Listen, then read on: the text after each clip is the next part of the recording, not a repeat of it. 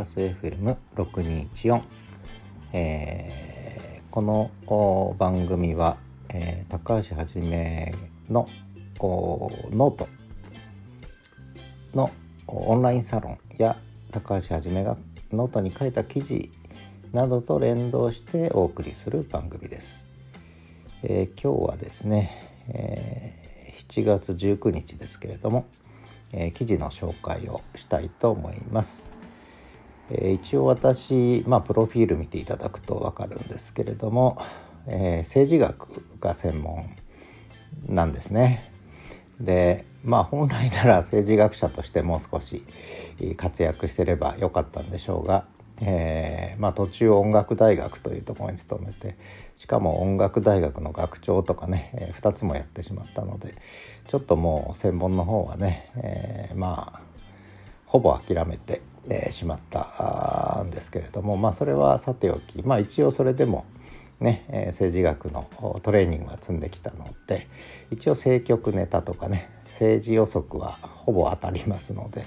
えー、まあそんな話もそろそろねぼちぼち書いていこうかなと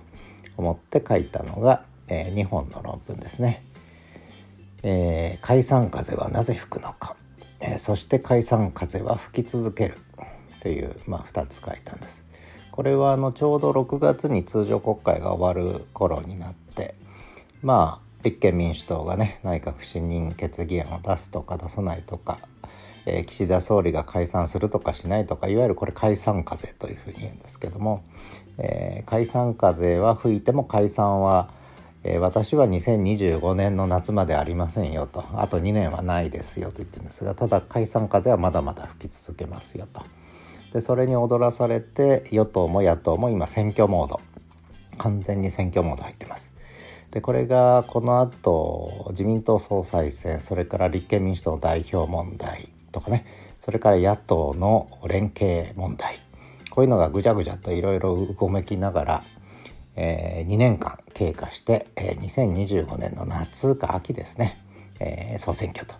いう形になります。えー、と断言してしまうんですが、まあ、そんなことなんでそうなのかっていうね、えー、ことを、まあ、書いたのがこの2本の記事ですね。で解散風はなぜ吹くのかでさらに吹き続けるとこの後もね、えー、だけど解散はないよという話を、まあ、過去の経緯過去にもそういう例はたくさんあったんですね。でそれからまあ政治学の目で見ていくとそういうことは結構当たり前のようにわかるんですけれども意外と政治学ってのはマイナーな学問でね。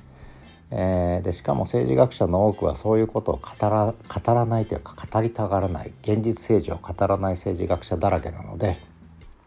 えー、ほとんど役に立ってないんですけれども まあそれはさておきですね。まあ少し、えー、これから2年間、えちょっと政局がいろいろと動き始めてるので、えまあそこを私なりにね、え解説していこうかなと思ってます。でちなみに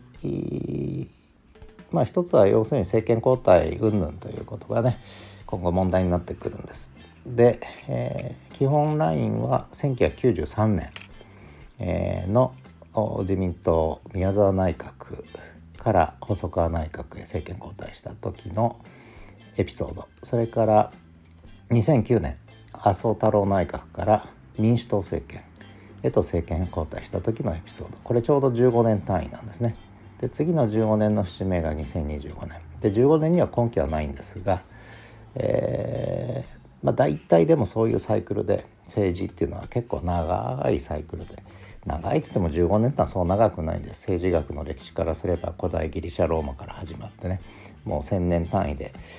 動くのが政治の世界。でそれでもやってることは意外と変わらないっていうね、えこれが政治の世界ですしイギリスの議会政治だって400年かけて確立するわけだしフランスもフランス革命以降ね、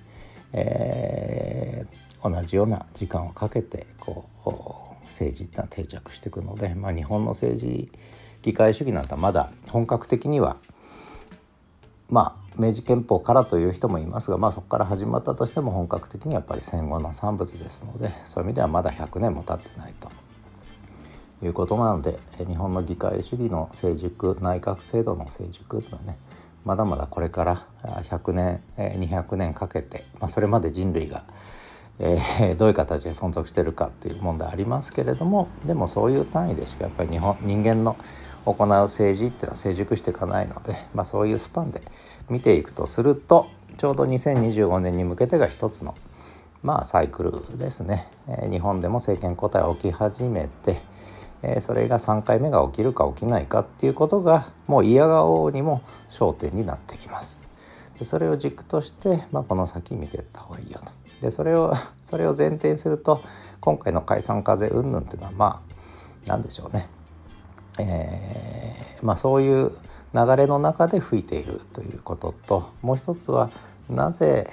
えー、岸田さんは解散に踏み切れないのかっていうそれも根拠があるんですよね。えー、まあ、そんなことをいろいろ書いたのがこの2本の記事なのでどちらも有料記事です。